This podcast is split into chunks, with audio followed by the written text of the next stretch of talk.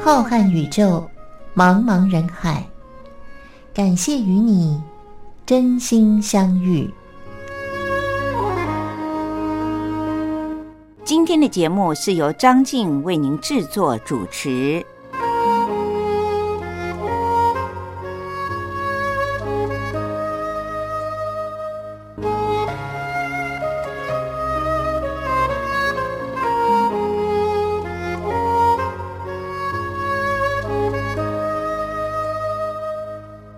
听众朋友，大家好，我是张静。又到了星期天的晚上零点十分，光华电台所播出的《真心相遇》是由张静在空中陪伴着大家的时候了。今天时间已经来到了二零二一年的一月三十一号的星期天，也就是今年度的一月，到了今天就即将要结束。日子过得真的很快，好像才在节目里面和大家聊到了祝福与感恩，以及对于新的一年二零二一年有些什么愿望。不过就这样一个星期一次在空中和各位见面，转眼一月就已经过完了。当然，这也意味着今年的农历春节，也就是咱们中国人感到特别重要的一个日子，即将要来临。我想，今年的春节对于很多的家庭以及个人来说，都是很不一样的一个节日。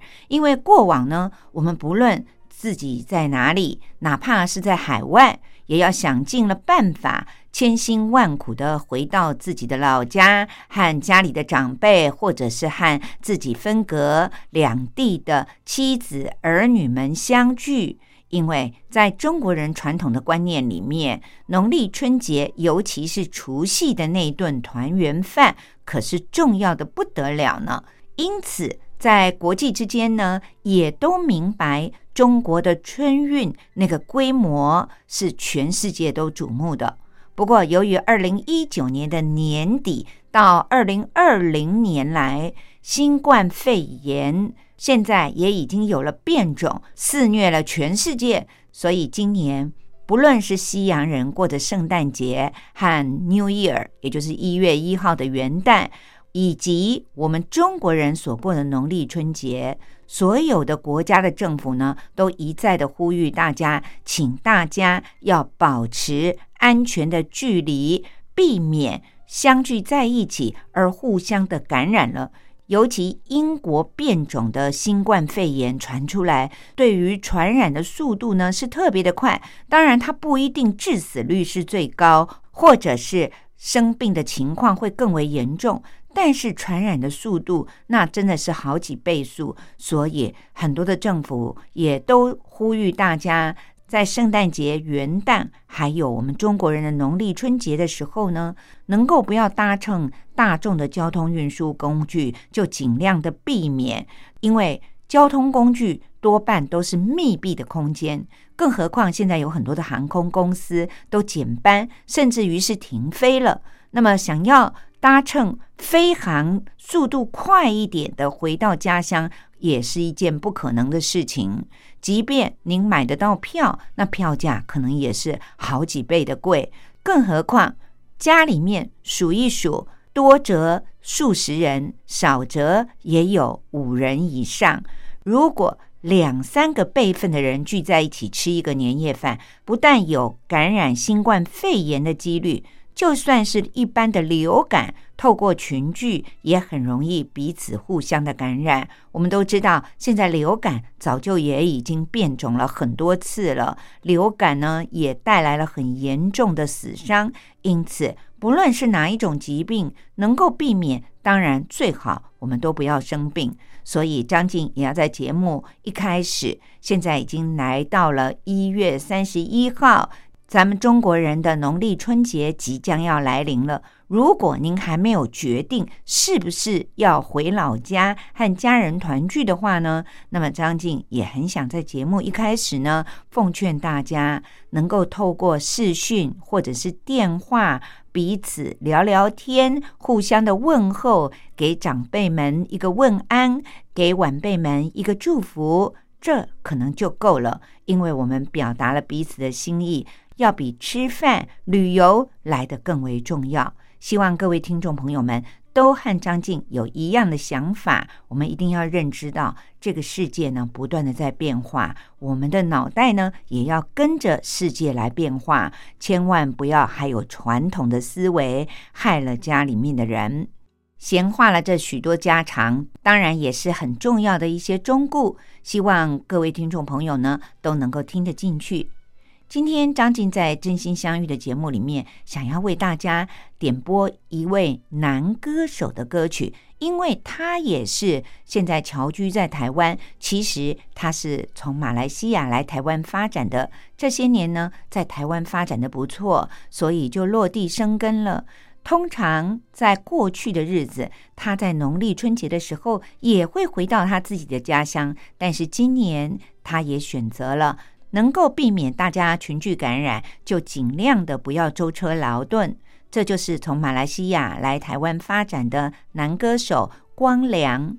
有时候我回味一下自己所做的节目当中点播的歌曲，会发现好像女性歌手的歌曲选的比较多，男性歌手呢总是只有点缀一下。所以这也让我想到了，今天我们就来选择。男性的歌手光良所带来的几首非常温馨抒情的歌曲。不过，我在节目当中要播放一些比较不一样的，因为光良是一个很会唱，同时也很能够和别人搭档一起唱的男歌手，非常的温柔的歌声，很适合每一位女歌手。因此，今天我为您选播的歌曲就是他和不同的女歌手所合唱的歌曲。节目的一开始呢，我要为您播放的这首，我相信各位听众朋友对他都很熟悉，那就是已经到对岸定居的刘若英。她和光良也曾经合作过一首歌曲，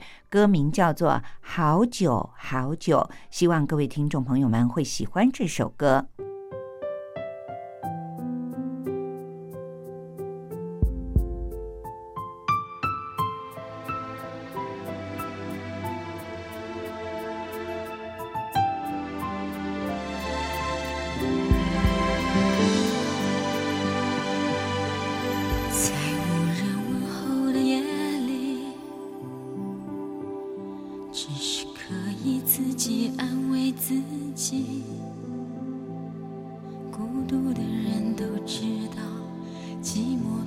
一笑间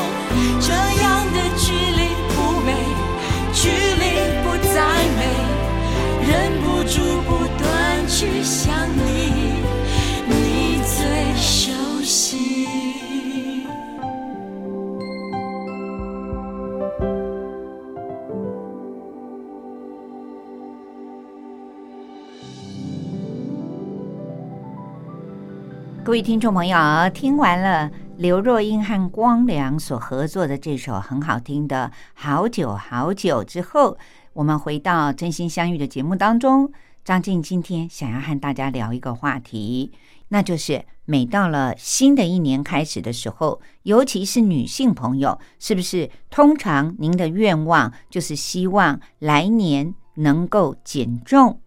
其实现在的医学资讯很发达，我想不仅仅是女性朋友而已，不分年龄层，年轻的朋友、中年的朋友，甚至于是年长的朋友，体重都不要太重，因为过重对于身体的确会有一些健康方面的影响。这一点可能大家都已经知道了，因为资讯爆炸的时代，我们到处都看到大家说要减重，不要吃的太多。但是减重有很多的方法，随便的去 Google 一下，您可能觉得这些五花八门的资讯，到底我要用哪一种方式来减重呢？过去我们都知道，淀粉类、糖类不要吃的太多，那水果。在台湾，由于水果盛产，所以大家就觉得吃蔬菜水果一定可以帮助我们身体健康，也可以达到减重的效果吧？其实不然哦。张静在看到了这则资讯以后，不禁莞尔一笑，因为过去就为了水果到底应该饭前吃还是饭后吃，和自己的家人曾经有过一番争论。我自己是习惯于饭后吃水果，因为吃的数量又不是很多，觉得饭后吃水果，再来上一杯清茶，身体真的觉得很舒服。但是因为家里的长辈有糖尿病，我的父母呢就告诉我说，水果不要饭后吃，因为刚才吃饱了饭，血糖正在往上升的时候，又端上来一盘水果叫我们吃，那岂不是让我们的血糖飙得更高吗？我认为吃的数量又不是很多，为什么会有这种疑虑呢？于是我们经常的为饭前还是饭后吃水果会有一番争执。但是最近在搜集资料的时候，看到了李梦颖营养师，她特别的分析了这一番大家都曾经有过的问题，那就是水果应该饭前吃呢，还是饭后吃呢？他也为我解开了疑惑，带来了一些答案。他说：“其实正确的答案是，这是因人而异的。答案虽然是因人而异，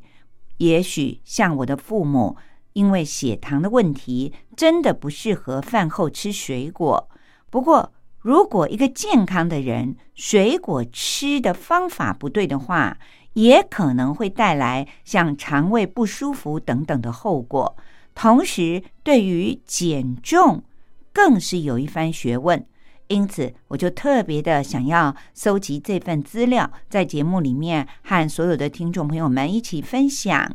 李梦颖营养师说，水果的确是个好东西，它含有丰富的维生素、纤维素以及矿物质等等很多丰富的营养成分。饭前吃还是饭后吃，带来的效果是大不相同的。他说：“如果饭前吃水果的话，不但可以增加我们的饱足感，进而就可以让我们减少吃正餐的数量。同时呢，对于正想要减重的人来说，也很容易能够帮助他控制体重。所以，饭前吃水果的确对于一般人来说是好处多多的。如果，您选择饭后吃水果的话，虽然它像张静所说的，有利于这些营养素的吸收，并且可以促进消化，帮助我们的肠胃道呢能够顺畅，因此就可以解决一些有便秘问题的人的困扰。不过，有些水果饭前空腹吃的话，可能真的容易产生肠胃绞痛，或者是胀气等等肠道不适应的症状。所以，各位听众朋友，如果有血糖问题的朋友，当然不适合在饭后吃水果，造成了血糖升高。所以，有糖尿病的朋友，最好是能够选择饭前吃水果。但是，如果您又有胃溃疡、胃食道逆流等等的朋友啦，那您最好也不要饭前吃水果，因为空腹吃了这些富含水果酵素的水果，像木瓜啦。凤梨啦、奇异果啦，里面都含有很丰富的酵素哦。酵素对于一般人来说，的确是个好东西。这也就是刚才张静所提到的，尤其是对于有便秘问题的朋友们来说，吃了这些富含酵素的，您会觉得在排便的方面呢，非常的顺畅。但是也因为木瓜、凤梨、奇异果这些水果含有了很丰富的水果酵素，反而会造成我们的肠胃黏膜有一些刺激。那么，对于有胃溃疡和胃食道逆流这些毛病的朋友来说，如果空腹吃了富含水果酵素的水果，不但立刻的会觉得肠胃不舒服，很可能还有的人过一会儿就要跑厕所了呢。因此，已经知道自己肠胃并不是很好的朋友，营养师建议说：那您就选择饭后吃吧。水果在饭后吃，其实也可以帮助您消化，同时帮助您肠胃道蠕动。各位听众朋友，根据刚才营养师的这些谈话，我们就会知道为什么他说正确的答案是因人而异了。那就是您要仔细的先观察自己的身体是属于血糖过高的人呢，还是属于肠胃不舒服的人。饭前和饭后吃水果分别会有不同的功能。不过特别要提醒大家的是，像比较酸性的水果。比如说柿子、番茄这些水果，因为它里面含有一种叫做单宁酸的营养素，它会和我们的胃酸形成不溶解的一块一块的物质，很容易就会引起大家的胃痛啦、胃胀啦，或者是消化不良等等不舒服的感觉。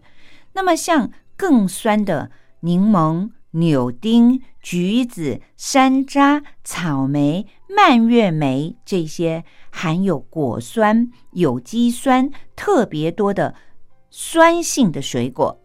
以及像台湾盛产的荔枝、甘蔗、释迦这些糖分很高的水果，吃起来特别甜、特别可口的这些水果呢，它们也都会刺激胃酸分泌，而造成了大家胃食道逆流，加重了胃溃疡的不舒服的感觉。即便您是一个身体健康，平常医生并没有认为您有胃溃疡或者是胃食道逆流，但是如果您特别的偏爱像刚才提到的这些柠檬、柳丁、橘子、山楂、草莓、蔓越莓、荔枝、甘蔗、释迦等等，不论是特别酸或者是特别甜的水果，都会让一个本来肠胃很健康的人。而变成了肠胃不舒服的感觉。如果已经有了胃溃疡或者是胃食道逆流这些症状的朋友，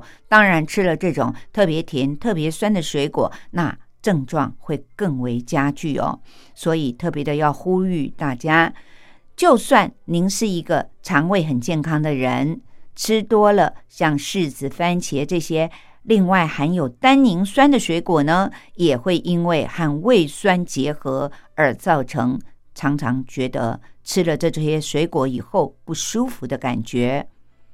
此外，水果是好东西，含有很多的营养素，也可以帮助我们消化。但是营养师说。水果也不是吃的越多就越好，就像刚才张静说的，一般人都认为蔬菜水果多吃一点，总比吃淀粉类的东西要来得好吧？其实呢，根据饮食指南的建议，水果一天呢，大约只要摄取两份到三份。什么叫做一份呢？一份就是您的一个拳头这么大小的水果。各位听众朋友，现在的农业很发达，一个橘子就种的特别大。尤其在农历春节的时候，我发现，在水果市场里面都会开始卖一种特别大、比拳头还要大的水果，因为拜拜的时候呢，可以放的很久。可是，各位听众朋友，当您从神桌上拿下来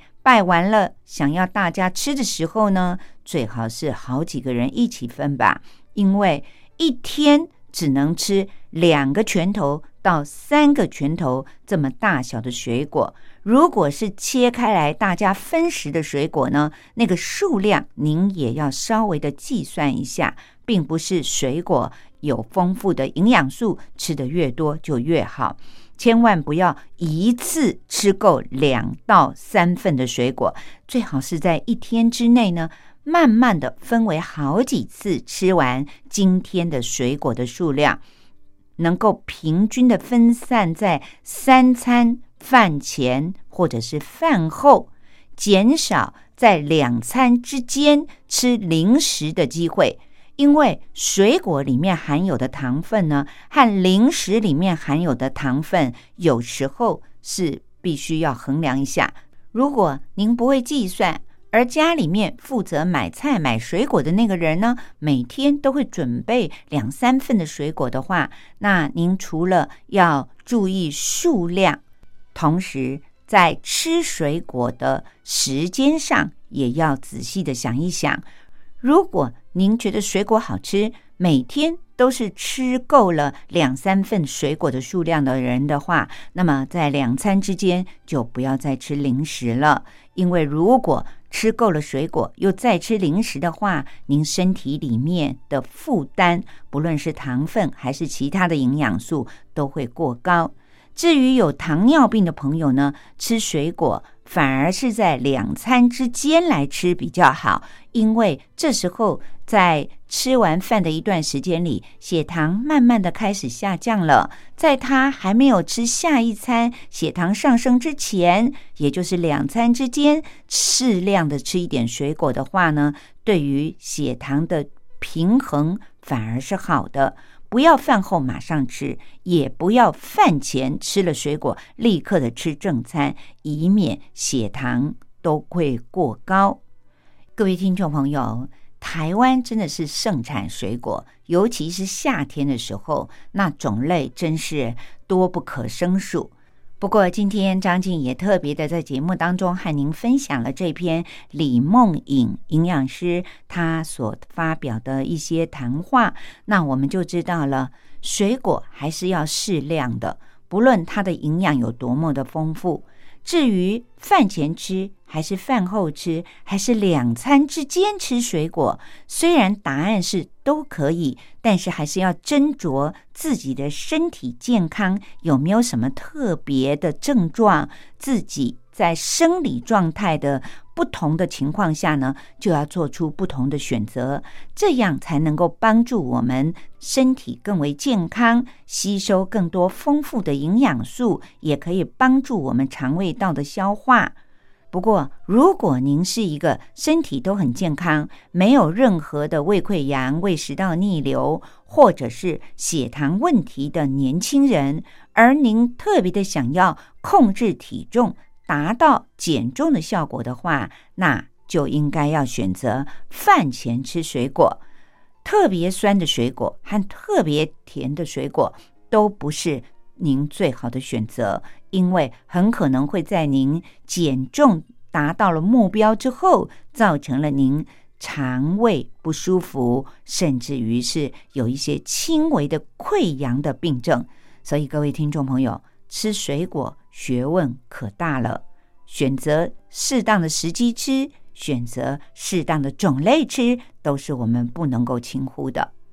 为您分享完了这则资讯之后呢，张静接着也要为您介绍另一首是由非常有实力的女歌手江美琪和光良所合作的《对你有感觉》，让我们一起来欣赏。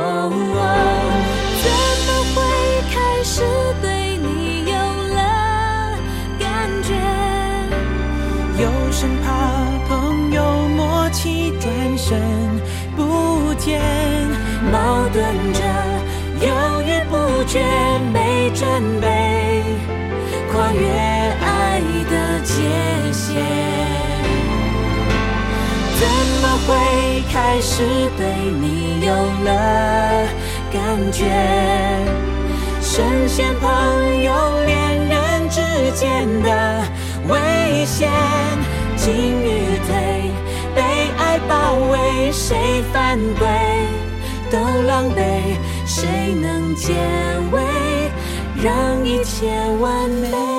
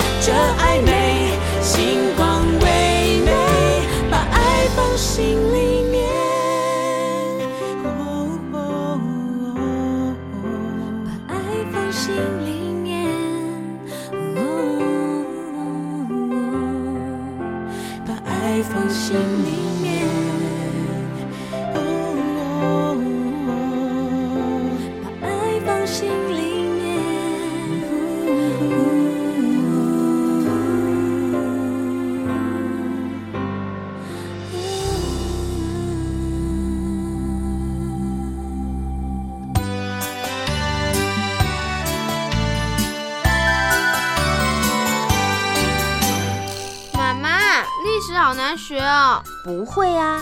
历史就是我们中华民族的故事啊。哎呀，你就把它当成故事来听，这不就有趣了吗？真的吗？听故事当然好玩啊，可是老师上课又不讲故事。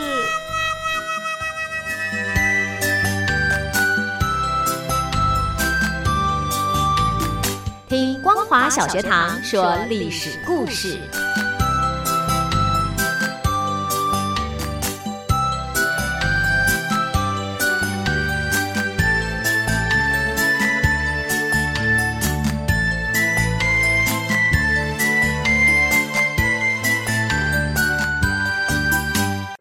各位听众朋友，又到了张静为您说历史故事的单元了。从今天开始，要展开一个新的阶段。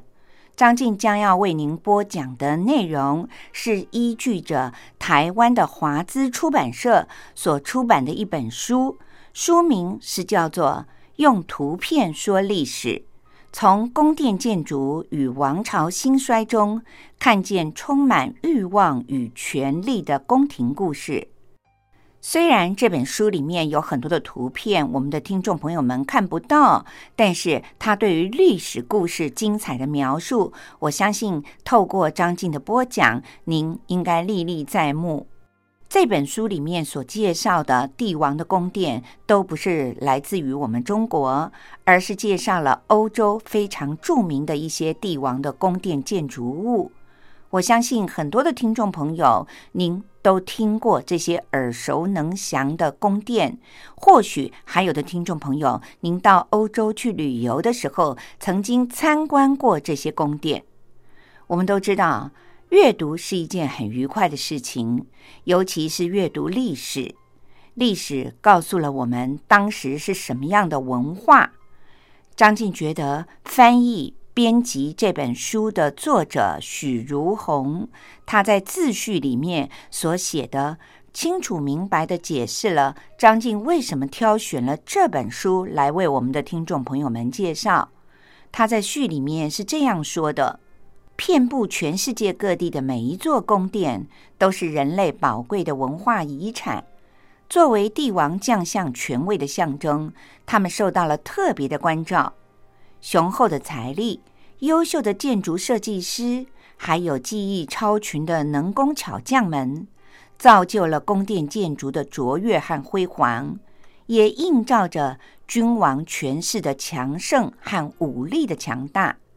因此，不同时代的历史、宗教和文化倾向，都可以在宫殿建筑上看见深深烙印的痕迹。单纯的就艺术的层面来看，没有任何建筑能够比宫殿更具有时代的意义了。尤其在宫殿的建造过程里，统治者们大部分都顺应了建筑发展的必然规律，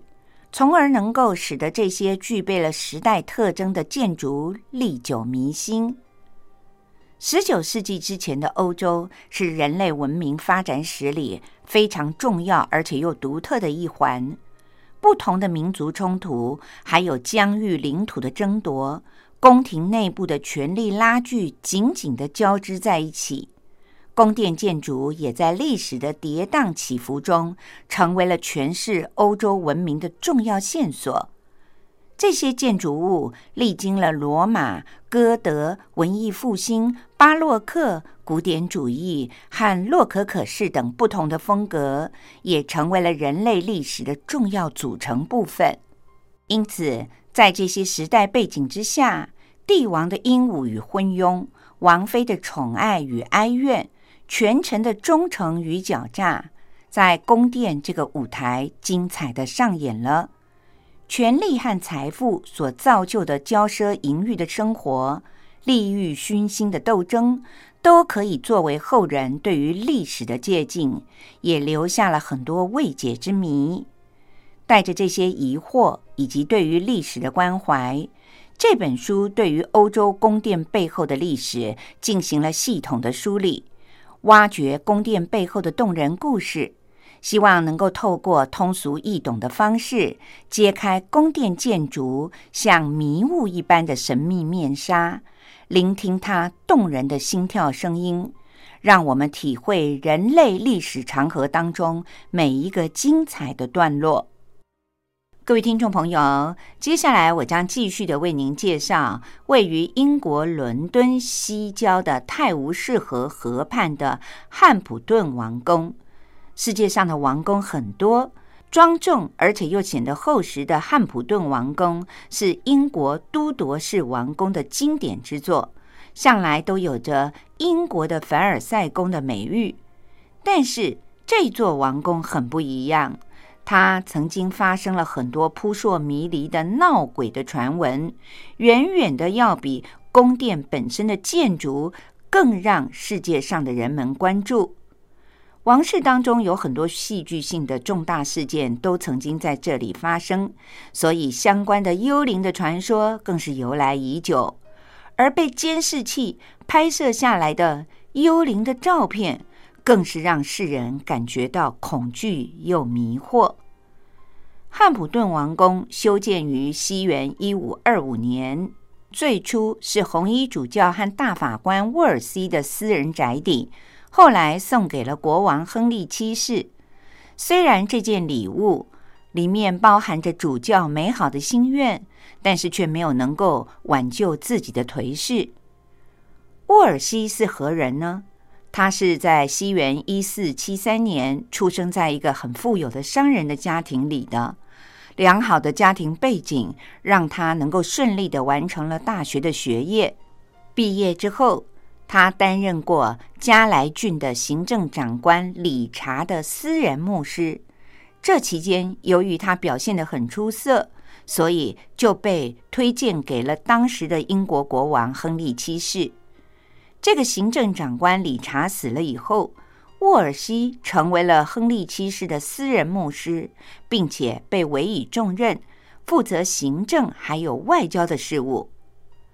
亨利七世是英国都铎王朝的第一位国王，他采取的联姻政策，成功的促成了英国的两大家族，就是约克家族和兰开斯特家族的合并。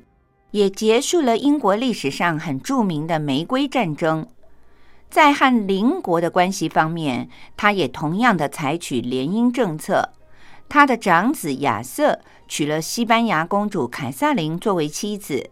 但是不幸的是，在结婚以后的第二年，他的长子亚瑟就死了。亨利七世为了要维持和西班牙的关系，临终时又让。凯瑟琳和亨利八世定下了婚约。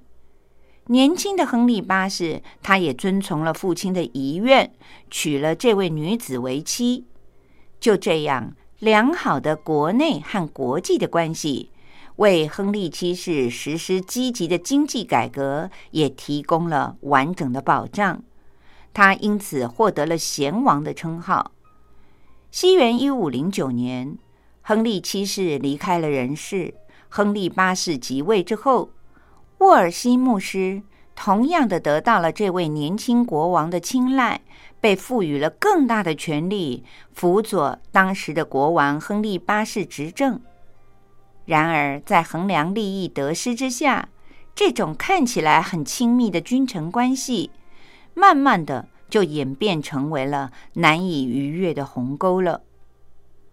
到了两年之后，西元一五一一年，沃尔西牧师成功的说服亨利八世，联合教皇朱利斯二世，还有西班牙国王费迪南，也就是亨利八世的岳父，以及神圣罗马帝国的皇帝马克西米连一世等人，他们联合的对付法国。第二年，一五一二年，亨利八世派军队和法国作战，结果却失败了。但是，依旧信心十足的沃尔西再一次的劝说国王亨利八世要发动第二次的进攻，而这位年轻的国王也采纳了他的意见，亲自带兵出征，攻进了法国。但是，亨利八世的举动反而引起了西班牙国王费迪南，也就是他的岳父，还有神圣罗马帝国的皇帝马克西米连一世的猜疑。他们很担心亨利八世会废掉了法国的皇帝路易十二，加冕自己成为法国的国王，这就会让君主制度的国家造成了连锁的反应。而且也会打乱了欧洲的统治的秩序，但是沃尔西却很坚定的鼓励英国的亨利八世攻打布伦港，以巩固加莱地区。当时英格兰的后方却受到了苏格兰的威胁，亨利八世只好率领军队加速的回到国内。在回国的途中，英格兰的军队在萨瑞伯爵的率领之下。在佛洛登原野战役里大败了苏格兰，苏格兰国王当时是詹姆斯四世，还有一万多名的苏格兰士兵都被他们血腥的屠杀而亡。沃尔西就凭借着自己对于亨利八世的忠诚，还有这些良好的表现，逐渐的赢得了新国王的信任，成为了亨利八世最为忠实的幕僚之一。被任命作为约克郡的教长，这是一个很大的奖赏。随后，沃尔西又被任命为林肯郡的主教以及约克郡的大主教，同时的获得了大量的赏赐。他个人的事业也因此攀向了巅峰。然而，在另外一方面，如果与沃尔西相比的话，那么皇后凯瑟琳却失宠了。虽然他曾经为亨利八世生过两个儿子，但是都不幸在很小的时候就夭折了。亨利八世一心想要一个儿子来继承王位的心愿，也因此成为泡影。随着时局的变化，沃尔西就建议亨利八世和法国结盟，鼓励两国签署和平协定。在这个协定里，路易十二。他同意增加战争的赔款，作为友好的象征。而亨利把他的妹妹嫁到了法国。不幸的是，路易十二在结婚之后的三个月就离开了人世。这一次的联姻政策使得凯瑟琳感到非常的恼怒，因为沃尔西日益增长的影响力会削弱了凯瑟琳本人和西班牙在。国王亨利八世心里的分量。就在这时候，有一件很怪异的法律纠纷，让沃尔西和亨利八世的关系开始出现了裂痕。这是在西元一五一四年，伦敦的商人理查修姆，他年幼的儿子意外的夭折了。当他去牧师那儿为儿子举行埋葬的仪式的时候，牧师却要求他要支付停尸的费用，这个要求遭到了修姆的断然拒绝，并且把牧师告上了教会的法庭。但是让人意想不到的是，修姆却被当作是异教徒而遭到了逮捕。更加离奇的是，在这之后，修姆被发现被绞死在牢房里，经过验尸官的检验。确认修姆是被人在牢狱当中谋杀而死的。对于应该要由国王法庭还是教会法庭审判这个案子，当时是众说纷纭。沃尔西请求亨利八世把这个事件送交罗马法庭裁决，但是却遭到了亨利八世的拒绝。他宣称，除了上帝以外。没有人可以凌驾于他本人的法令之上。虽然沃尔西和亨利八世意见是相左的，但是他却赢得了教皇的信任，并且被教皇任命为红衣主教，这也为他带来了很丰厚的收入。因此，这个时期的汉普顿王宫也得到了精心的修建。此时，凯撒琳的病情却是日益加重。西班牙国王查理五世上台了以后，为了维持欧洲大陆的和平，于是他开始倾斜了。西元一五二零年的七月十四日，亨利八世与查理五世单独的签署了协定，约定在未来的两年里，双方都不会和法国联盟。作为英国和西班牙交好的象征，而此时沃尔西却破坏了英国公主和法国皇太子的婚约，为英国和西班牙的联姻铺路。第二年的春天，查理五世想要迎娶玛丽，并且专程的前往了英格兰出席婚礼的仪式，同时商讨英国和西班牙两国相互配合对法国开战的计划。各位听众朋友，历史是不断的更迭向前进的。这件事情在几年之后却有了很大的变化，也让沃尔西和英国的亨利八世彼此之间有了嫌隙。今天由于时间的关系，我们将在下个星期张静为您说历史故事的单元当中，继续的为大家讲述。